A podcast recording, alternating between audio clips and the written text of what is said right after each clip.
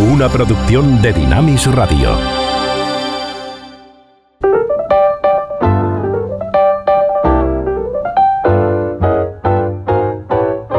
Ruta 66. Un recorrido con José de Segovia por la cultura popular a la luz de los 66 libros que iluminan el camino de la vida. If you ever plan to west, travel my way.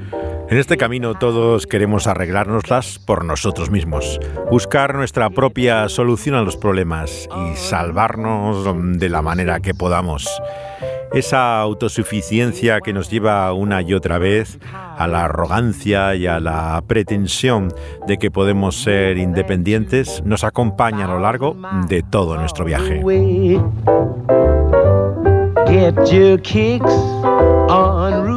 Y hoy llegamos a una historia de Jesús, una de las llamadas parábolas que comienza el capítulo 20 de la Buena Noticia según Mateo que nos muestra que no siempre podemos salvarnos a nosotros mismos, que necesitamos del favor y de la gracia inmerecida de otros.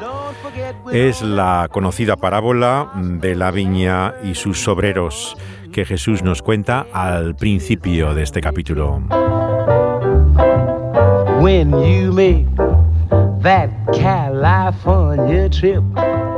Comenzamos con un grupo de los años 80, Echo and the Bunnymen, el Eco y los hombres conejo, eh, que en su canción Silver Plata nos hablan de ser tu propio salvador. Swung from a chandelier, my planet sweet on a silver salver, bailed out my worst fears, cause man has to his own savior, blind sailors, imprisoned jailers.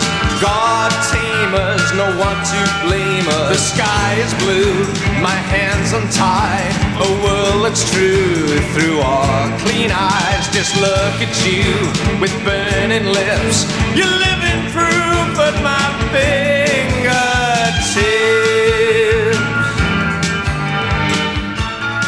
El hombre tiene que ser su propio salvador, dice Ian McCulloch, el artista escocés que continúa en activo todavía con el nombre de su banda, Echo and the Bunnymen.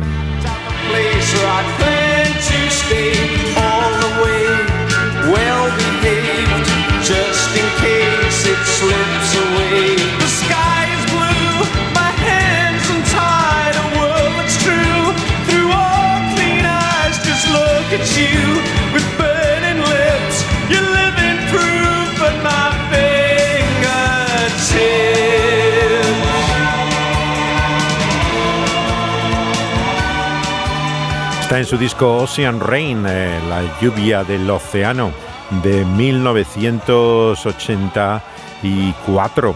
Eh, que es el último álbum en el cual está todavía Pete de Freitas, que tenía ya eh, serios problemas mentales por el uso de sustancias que finalmente iban a acabar con su vida.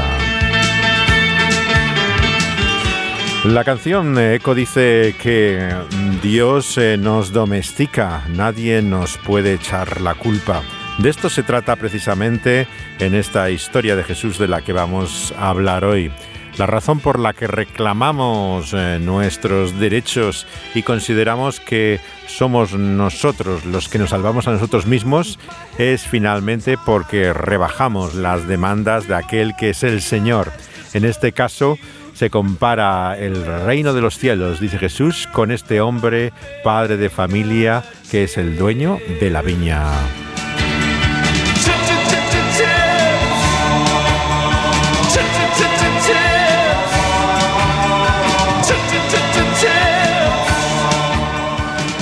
Es ante él eh, que está la necesidad de los obreros. Dependen de su salario y vemos que acuden, por lo tanto, para con ese su trabajo ellos pretender eh, salvarse, pero en realidad eh, encontrar el mantenimiento para poder vivir.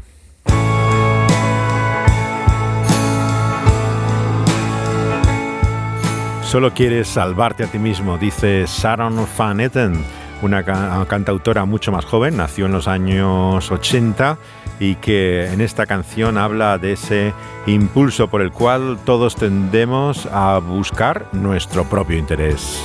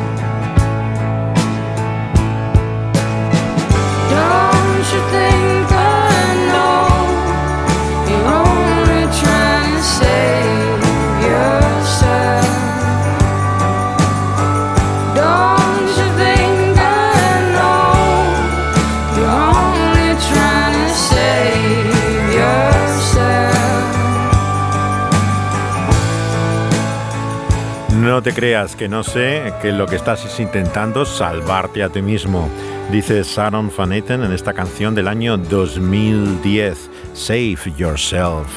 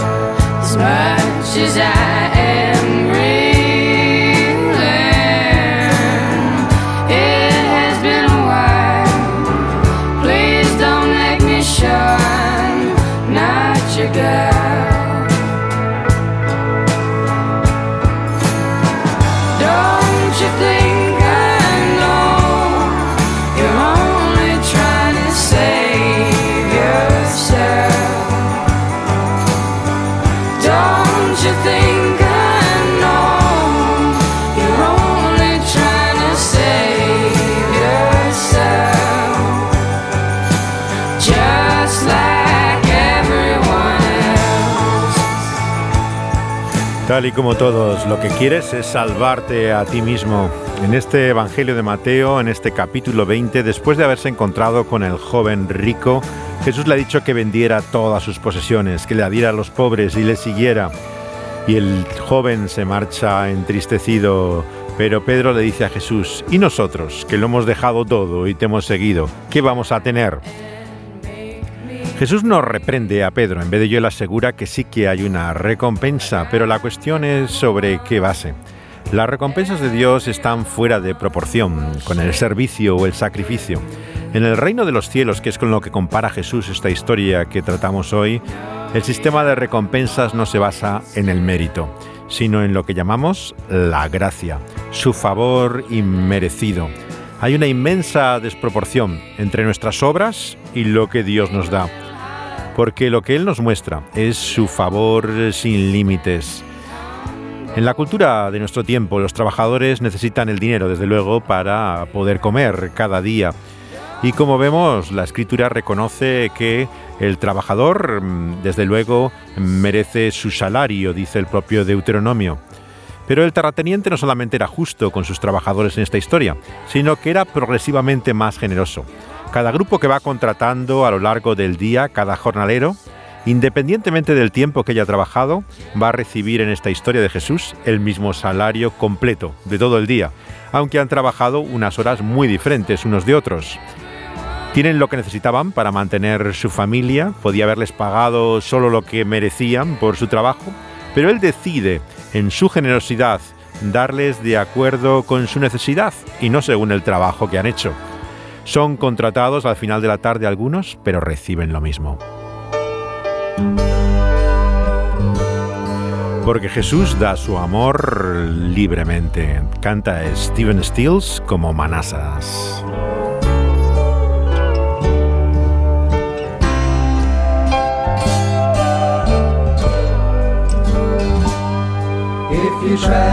Out west and you see a dark-haired girl, tell her love is wet in the rock is so near and the mountains is high as his love it is strong. It's a fine place to be by his side.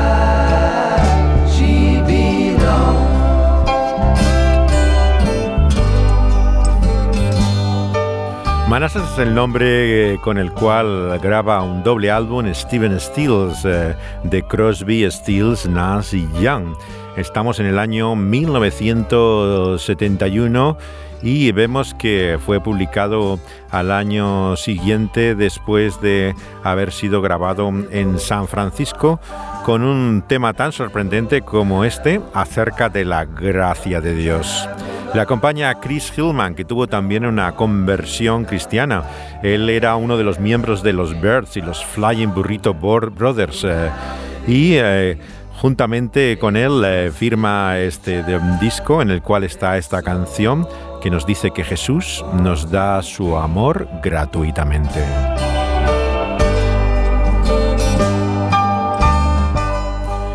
Aquellos trabajadores habían estado esperando todo el día que alguien los contratara necesitaban el dinero para mantener a su familia y no tenían trabajo. El dueño de la finca es quien los contrata porque tenían necesidad. Este hombre nos representa en esta historia de Jesús claramente al Dios que es el encarnado, en su misericordiosa preocupación por nosotros, por nuestra necesidad, en su afán por satisfacerla, nos llama así a servirle, no porque Él nos necesite, sino porque nosotros le necesitamos a Él y su recompensa por nuestro trabajo está siempre fuera de proporción con cualquier esfuerzo o sacrificio que hagamos.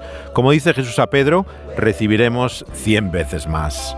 Una y otra vez la Biblia presenta a Dios como alguien misericordioso, generoso, que nos muestra su bien pródigamente, en exceso, totalmente de una forma exagerada, sin tener en cuenta nuestros méritos. Vemos su misericordiosa disposición desde el principio, desde aún antes de la caída en el Edén. Vemos que nuestro Dios nos muestra su favor inmerecido.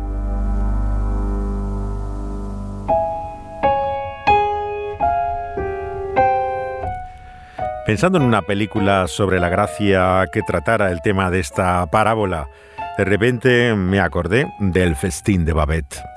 Muchos piensan que es un relato clásico de gastronomía en el cine.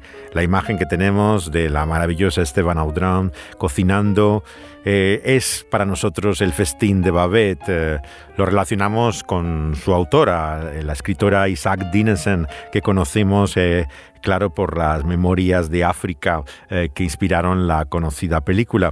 Pero el festín de Babette es una historia que va mucho más allá del buen comer. El veterano realizador danés que la hizo, Gabriel Axel, eh, ha estado trabajando en la televisión desde los años 50 en Escandinavia. Y es uno de estos directores nórdicos mm, que no está mm, en la fama, digamos, de Ingmar Bergman en Suecia o de Dreyer en Dinamarca pero eh, que una y otra vez nos sorprenden estos autores con su tratamiento de la fe. Esta película es realmente un, clásico en todos los sentidos y como vemos nos recuerda tremendamente la historia de la que nos habla aquí Jesús en este capítulo 20 de Mateo. El festín de Babette está, como digo, basado en la historia mm, de Blissem, eh, que era el seudónimo realmente de esta eh, mujer eh, que había vivido en África, como en su famoso libro Memorias de África, y que interpretaba, encarnaba a Meryl Streep en esa historia, pero que hizo también una serie de cuentos traducidos algunos por Javier Marías, eh, y que eh, está este entre ellos. Ella eh, nos cuenta una historia de un entorno evangélico, una pequeña comunidad ¿no? que hay en Jutlandia, una provincia al norte de Dinamarca, donde efectivamente desde el pietismo que hubo después de la Reforma había pequeñas comunidades evangélicas dentro de las iglesias luteranas que se separan luego de ellas, como el relato de esta historia, y que mantienen la fe, pero como van a ver, en un ambiente algo asfixiante y bastante cerrado. Este es el relato sorprendente del festín de Babette. En este remoto lugar vivieron una vez dos hermanas. lejos ambas de su primera juventud. Habían sido bautizadas con los nombres de Martina y Filipa, en honor de Martín Lutero y su amigo Philippe Malanchón. Empleaban todo su tiempo y casi toda su pequeña renta en obras de caridad. Su padre había sido sacerdote y profeta, fundador de una piadosa secta religiosa, respetado y quizás también un poco temido. El pastor se había casado tarde y había muerto hacía mucho tiempo. Buenas tardes. El número de sus discípulos disminuía todos los años, pero todavía se reunían para leer e interpretar juntos la palabra de Dios y honrar al espíritu de su maestro que sentían junto a ellos.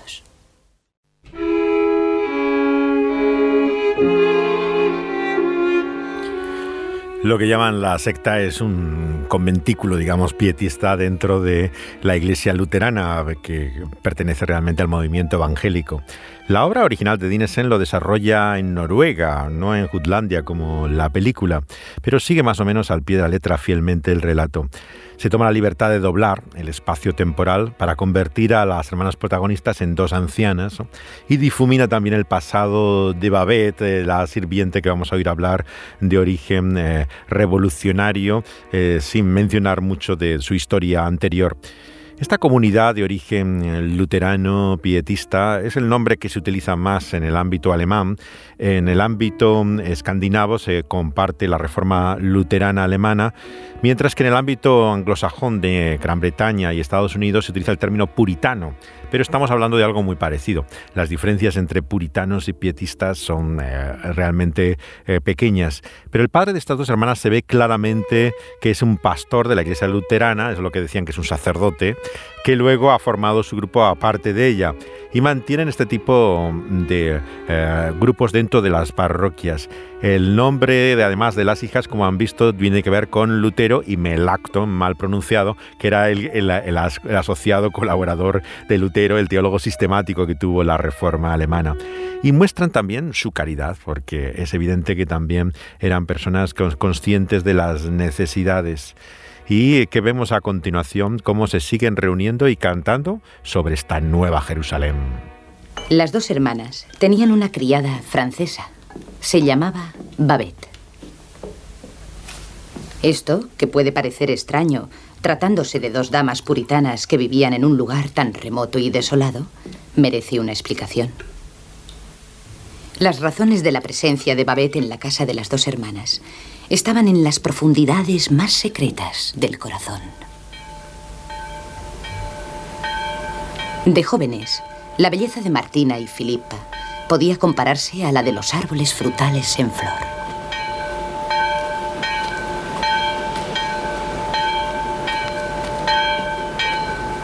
Nunca se las veía en bailes ni en fiestas. Y los jóvenes iban a la iglesia con la esperanza de verlas. Como en muchas comunidades cristianas pequeñas, la vida de la familia gira en torno a la iglesia. La virtud y el sacrificio no se dicen, sino que se viven. Estas chicas no van a bailes ni a fiestas y los jóvenes que quieren verla tienen que ir a la iglesia. En el rebaño de este sonriente pastor se nos dice que el matrimonio tiene poco valor. El amor se le quita el contenido romántico y su belleza se convierte en algo etéreo, que no tiene nada que ver con lo físico. ¿Te llama la atención cómo el pastor ve natural que estas hijas dulces y buenas se queden solteras para cuidar de él? En el rebaño del pastor, el amor terrenal y el matrimonio se consideraban de muy poco valor. Para ellos era solo una vana ilusión. En mi labor, en mi misión, mis dos hijas son mis dos manos, derecha e izquierda. ¿Sería capaz de robármelas? Pero aquellas dos bellezas habían alterado los latidos del corazón y los destinos de dos jóvenes caballeros, pertenecientes al mundo exterior. El mundo, un término muy conocido para aquellos que se han criado y desarrollado gran parte de su vida en la iglesia. Es la realidad de fuera lo que se opone a la fe y a Dios. Y la misión en la vida de estas hijas además es continuar la labor del Padre, mantener su veneración, pierden toda ilusión, todo deseo y futuro, incluso de experiencia amorosa fuera de esa su vocación que se nos presenta a continuación los dos eh, pretendientes que tienen. Como vamos a ver, la, historia desde el principio adivinamos que no va a acabar bien, porque las hemos conocido ya de ancianas y de solas. Se quedan haciendo punto mientras su padre lee la Biblia, y a su muerte lo que van a hacer es mantener la herencia viva. Aparecen así eh, al principio de esta historia ya que se nos introduce a Babette, la mujer que huye de París en medio de lo que fue esa mm, guerra civil que trajo el conflicto revolucionario que se produce en la comuna eh, de París, donde en el libro se nos cuenta que había perdido a su marido y a su hijo y ella finalmente busca su refugio en este lugar lejano.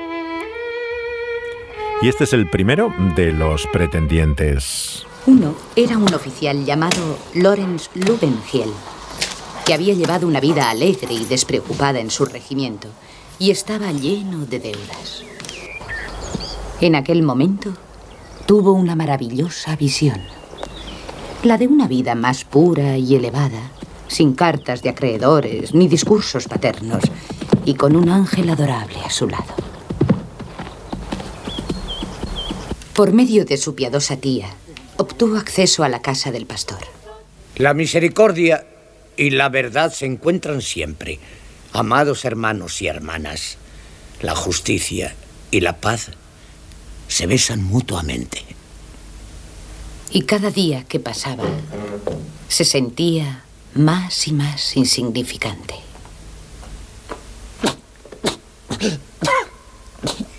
Perdón.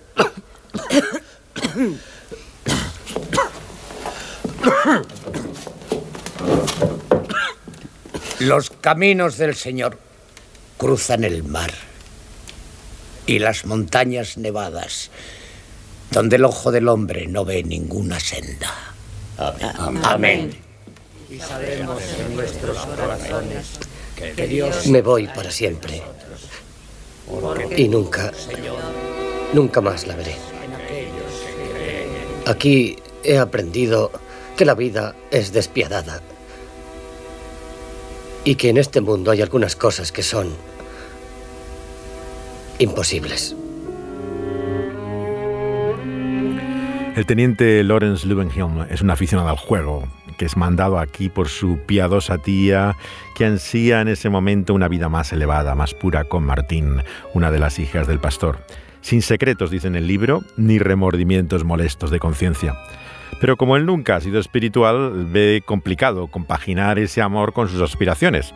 Así que se despide para conocer otras cosas, puesto que se ha dado cuenta que la vida es despiadada, dice. Y además algunas cosas son imposibles. Y este es el pretendiente de su hermana, de la otra hija del pastor. Un año después llegaba una persona todavía más distinguida el gran tenor Aquiles Papin de París, que había cantado en la Ópera Real de Estocolmo.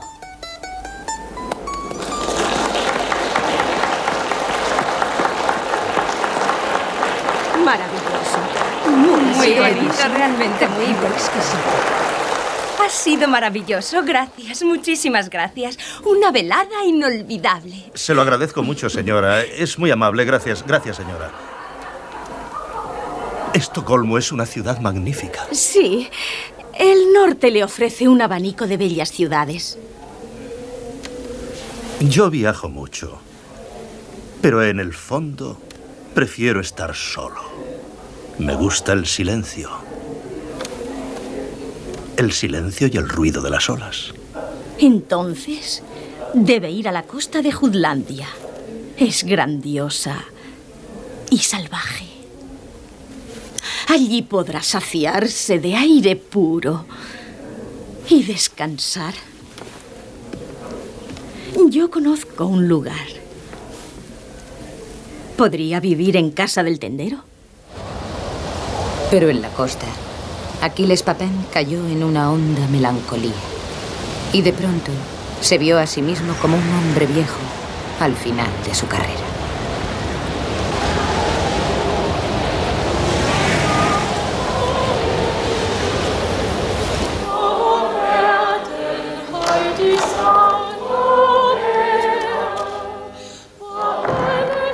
Así como llega a la iglesia Aquil Papam, esta estrella de París que va a verse de repente inmerso en esta comunidad.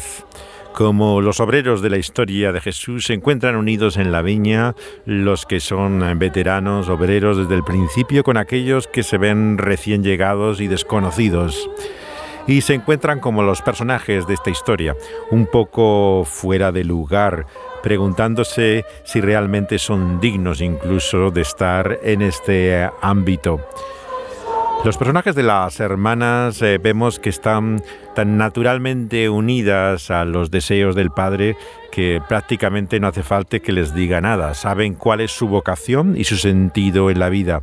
Y lo que vemos es la enorme separación, la división entre esa iglesia y el mundo. Misericordia alcanza al cielo y tu justicia llega al fondo de los océanos. Es una diva. Pronto tendrá París a sus pies. Buenos días, pastor. Buenos días. He venido a su hermosa región por razones de salud. Me alojo en casa del tendero. Sería un honor para mí dar lecciones de canto a la joven señorita que vive aquí. Tiene una bonita voz y, trabajándola un poco, la convertiremos en una voz de ángel. Es importante para celebrar la gloria de Dios. ¿Es usted papista? Sí, católico papista. Entre, señor Aquiles Papán. Gracias.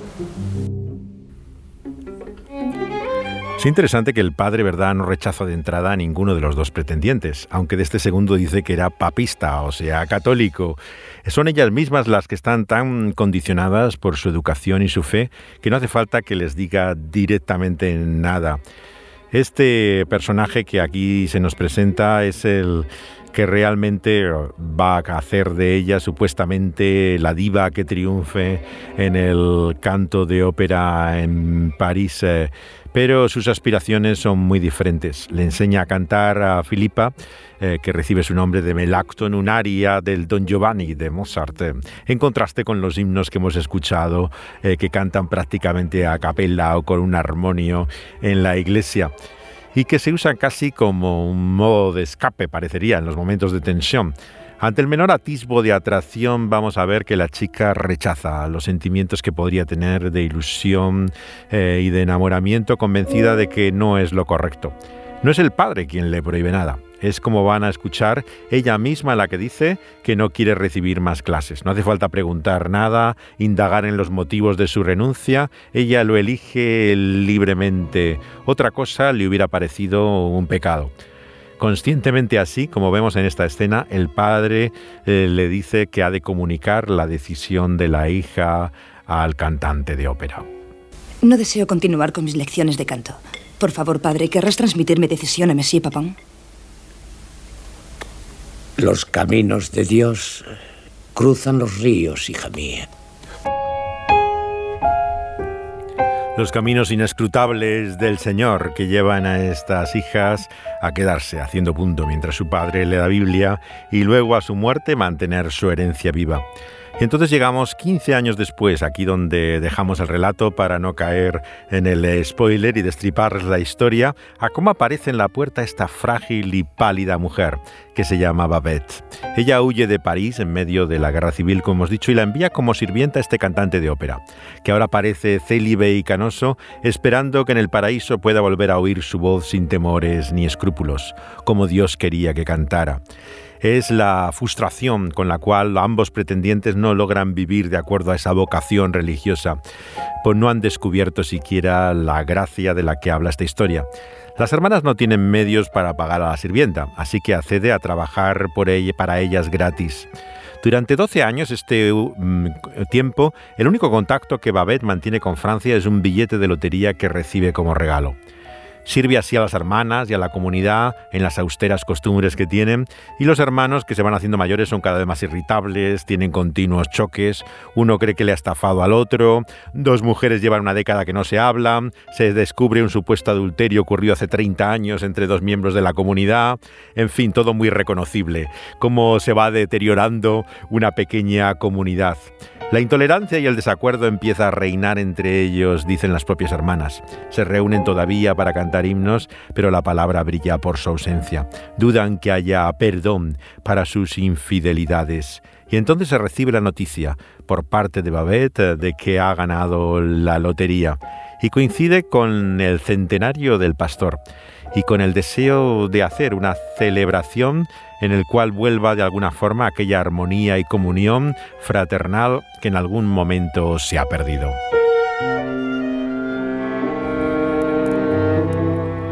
Babette les dice que quiere preparar una cena, una cena de comida francesa. Las hermanas se resisten, claro, todo les resulta extraño. No comen ranas los franceses, como es lo único que les ha pedido en todos esos años y ha bajado prácticamente sin ningún tipo de beneficio, le acceden a sus deseos, pero descubren con horror los animales que llegan para la comida. A ese pequeño lugar eh, encuentran que llegan codornices, una tortuga viva, una cabeza de vaca, cajas de vino, de champán, lo que empieza a provocar auténticas pesadillas en las dos hermanas, que ven con terror cómo están expuestas a lo que parecen fuerzas peligrosas, una aquelarre de brujas, todo les suena realmente oscuro. En su espiritualidad, además, eh, como se ve desde el principio de la cena, creen que el cuerpo tiene que ser esclavo del alma, que no hay que saborear la comida. Según su peculiar interpretación del Evangelio, que en las bodas de Caná la comida no tenía importancia. Y Babette organiza así un festín para gente que no valora nada, ni los manjares ni las delicadezas. Como muchos eh, creyentes eh, parecen preferir el agua al amontillado y el champán eh, no tiene nada que hacer ante una botella de gaseosa o de un refresco. Solo hay una excepción, que es el ahora general Lubengion, que ha podido venir a la fiesta y que está visitando a su tía. Es él quien empieza a reconocer en los platos la especialidad exquisita de una mujer que fue chef en uno de los más reputados restaurantes de París. Y aunque nadie habla de la comida y de la bebida, el ambiente se hace más cálido. Uno empieza a confesar que era un perdido juerguista hasta que conoció al pastor y escuchó su primer sermón. Otro también confiesa a un tercero que le había estafado. Las dos mujeres que nos hablaban se empiezan a hablar. Y ante el eructo de una hermana, uno prorrumpe diciendo aleluya. Y entonces el general se levanta para decir estas tremendas palabras. La misericordia y la verdad se han encontrado la justicia y la dicha se besarán mutuamente. En nuestra humana debilidad y miopía creemos que debemos hacer una elección en esta vida. Y temblamos ante el riesgo que corremos. Nuestra elección no importa nada. Llega un tiempo en el que se abren nuestros ojos. Y llegamos a comprender que la gracia es infinita. Y lo maravilloso, lo único que debemos hacer es esperar con confianza y recibirla con gratitud. La gracia no pone condiciones. Y mirad, lo que hemos elegido nos es concedido. Y lo que rechazamos nos es dado. Incluso se nos devuelve aquello que tiramos. Porque la misericordia y la verdad se han encontrado. Y la justicia y la dicha se besarán. Son las emocionantes palabras del general en este momento cumbre de la historia. El descubrimiento de la gracia, como han podido escuchar, y de su carácter libre, incondicional, que es precisamente el tema de la parábola sobre la que estamos meditando en este programa. Es cierto que la gracia tiene un precio, no es una gracia barata, pero descubrimos al final que la fiesta le ha costado todo a Babette, igual que descubrimos que la fiesta a la que nos invita Jesús le ha costado a él su propia vida. No podemos comprar, sin embargo, la dicha. Hay alguien que sí ha pagado por ella, pero es otro, es Cristo Jesús. Y es en la cruz donde esas palabras favoritas del pastor que toma aquí el general en su meditación final, la misericordia y la verdad se encontraron, la paz y la justicia se besaron, las palabras del Salmo adquieren para ese momento al general un sentido diferente. Se da cuenta de que lo que antes nos habían dicho que no era posible, por medio de la gracia es posible. Y la cena acaba con los hermanos cantando un himno evangélico alemán antes de salir unidos de la mano en un cielo estrellado, que nos dice que el que deja actuar al amado a Dios y siempre espera en Él será guardado de manera milagrosa, en medio de la necesidad, de la tristeza. Quien confía en el Dios Altísimo no ha construido sobre arena, que guarde silencio, esperando, y se regocije en su interior como la gracia soberana de nuestro Dios y en su omnipotencia, su omnisciencia, su todo conocimiento, le será propicio. Acaban las palabras de este himno con el que concluye esta maravillosa película, que se llama El Festín de Babette, que es la fiesta de la gracia.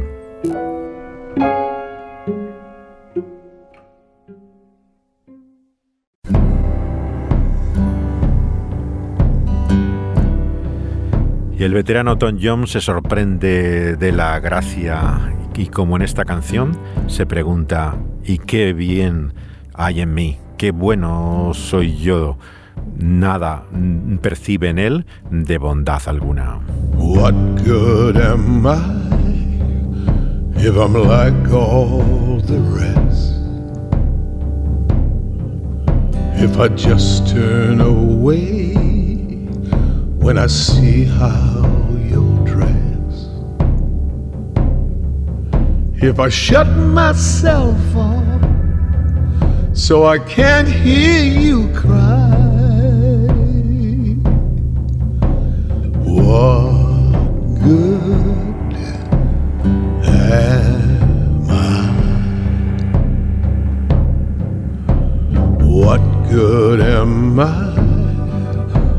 I know and don't do, if I see and don't say, if I look straight through you, if I turn the deaf El gran músico de Gales, eh, Tom Jones, retoma en este disco la música tradicional que viene de los ayudamientos en la que se crió él también al principio de su vida, con ese significativo título, Adoración y Culpa, Praise and Blame, y se abre su disco eh, con este tema que recuerda los coros de las capillas, como se le llama a las iglesias evangélicas que nacen del ayudamiento del siglo XVIII en Gales. Eh, ha sorprendido a muchos puesto que Tom John lo que representa es de todo menos la fuerza espiritual del ayudamiento.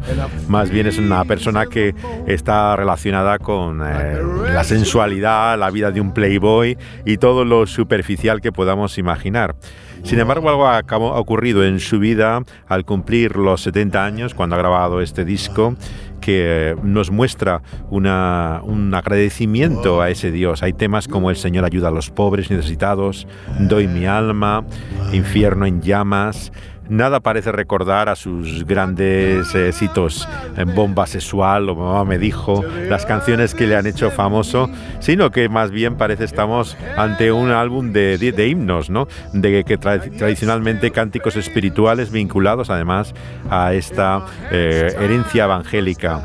El vicepresidente de su compañía de Island Records, David Saper, había sustituido el año pasado a, a eh, como la casa del cantante galés y cuando dijo que había recibido el disco, ha llegado la noticia de que su comentario fue que parecía una broma pesada.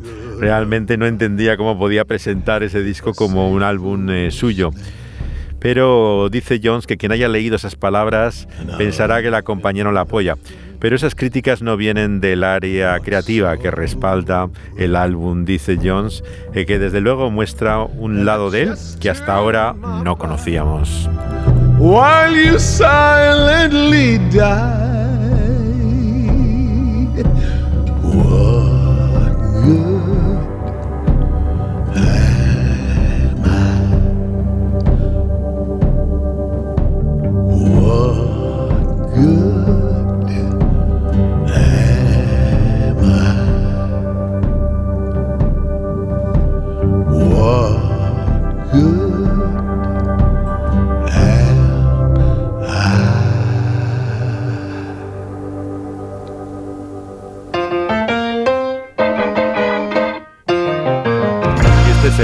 Que expresa el conocido himno de gospel How I Got Over en la versión actual que ha hecho el grupo Real.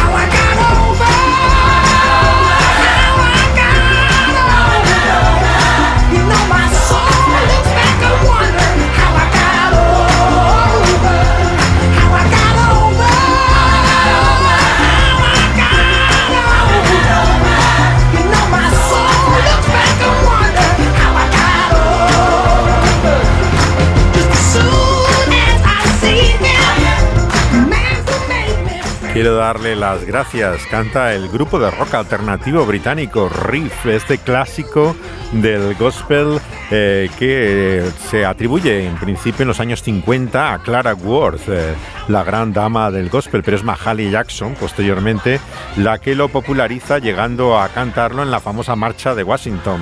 Eh, que pasó a la historia el año 1963 con Martin Luther King. Aretha Franklin tiene la otra versión más conocida también de este clásico espiritual, pero desde luego quien de quien no esperabas es de un grupo de rock alternativo hacer un tema tan claro de celebración de la gracia. Es la versión de riff de How I Got Over.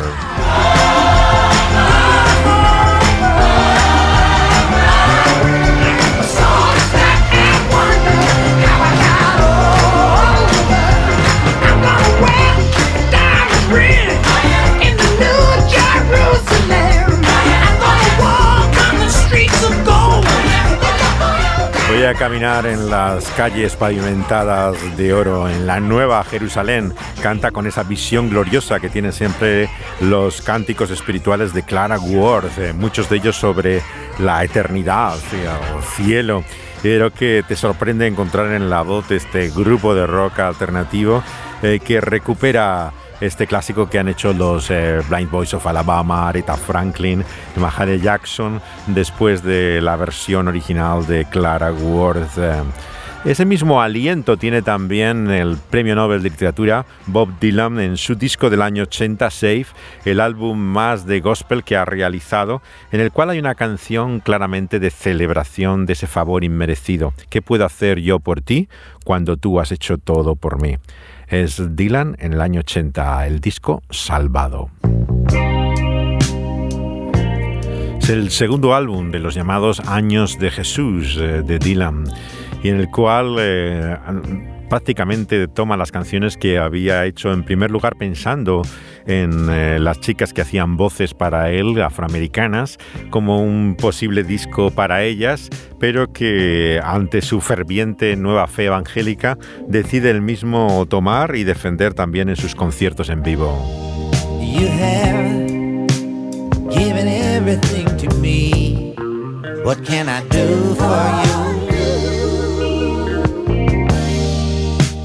Have given me eyes to see. What can I do for you?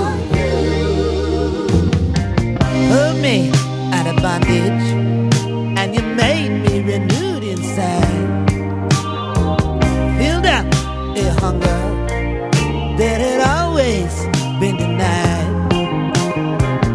Opened up a door no man can shut, and you opened it up so wide and you chosen me to be among the few. What can I do for you?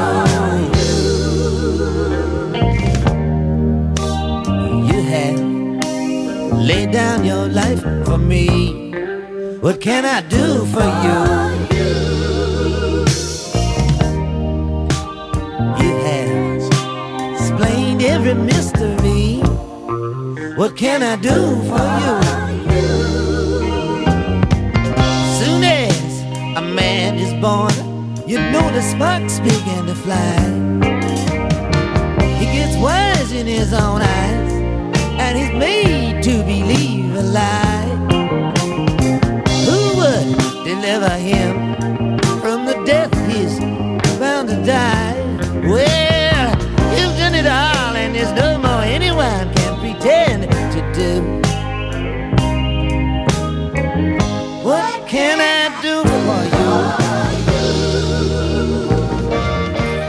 La armónica de Dylan y las voces de las cantantes afroamericanas que le acompañaban, Caroline Dennis, eh, Clyde King eh, y Mona Lisa Young, era el trío con las que solía orar antes de salir al escenario y recuerdan todos los de, eh, que fueron testigos de aquella gira.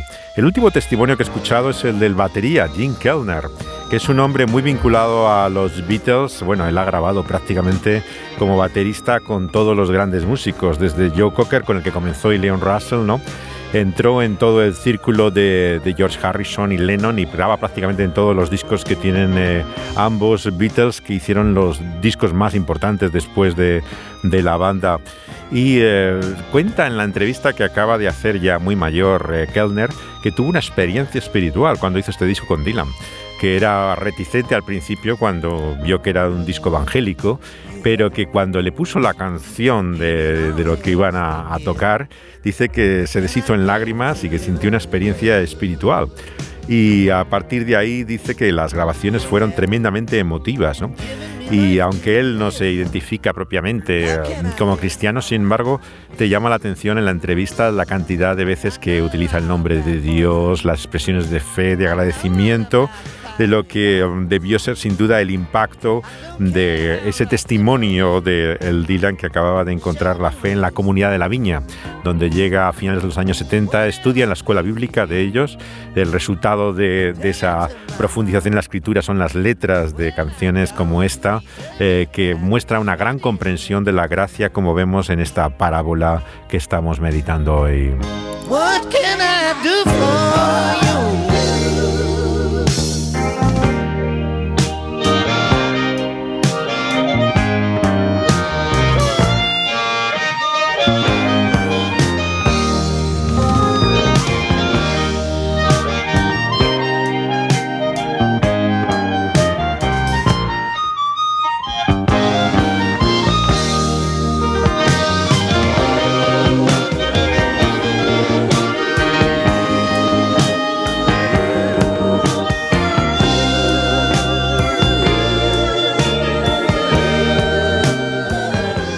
Como nos enseña Jesús con su historia, no podemos darle a Dios nada que Él no nos haya dado primero. Así lo reconoce una y otra vez la Escritura, lo hace también David en la construcción del templo, lo hacen tantos profetas como Isaías. Eh, Dylan toma también una frase de Jeremías como motivo también de este disco desde su propia portada y de todo el testimonio, no solamente profético, sino del Evangelio. Nos hablan que Dios no es solamente generoso, sino que es soberano. Él tiene el derecho de conceder sus bendiciones como mejor le plazca. No me es lícito hacer lo que quiero con lo mío, dice el Señor de la Viña. Con frecuencia vemos alrededor a creyentes que parecen haber sido más bendecidos que nosotros, más dotados, con eh, mayor capacidad, y que tienen éxito parece con menos esfuerzo y otros parecen tener menos problemas que nosotros o preocupaciones, eh, pero debemos ver la perspectiva que nos da la gracia de Dios, que siempre nos sorprende.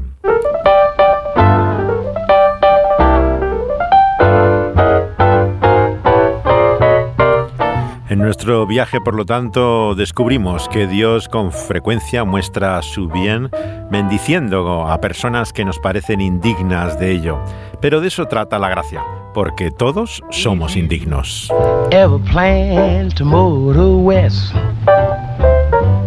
Travel my way. Take the highway Seguiremos nuestro viaje en este capítulo 20 eh, del Evangelio según Mateo en nuestra próxima parada en Ruta 66. It winds from Chicago to LA. Dani Panduro estuvo cuidando del sonido y José de Segovia hablándoles una vez más.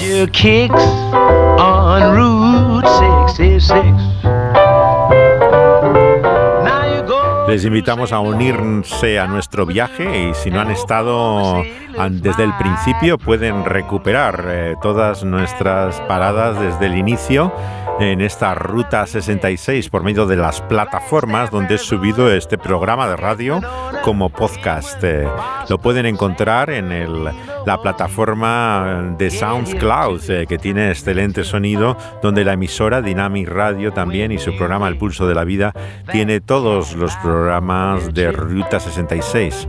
Igualmente los pueden encontrar en iBox, eh, donde aparecen también, así como en Spotify también ya están todos los programas de eh, Ruta 66 eh, y les invitamos a continuar nuestro viaje en esta buena noticia que nos da esperanza de que hay un destino que nos aguarda y que es mejor de lo que podemos imaginar.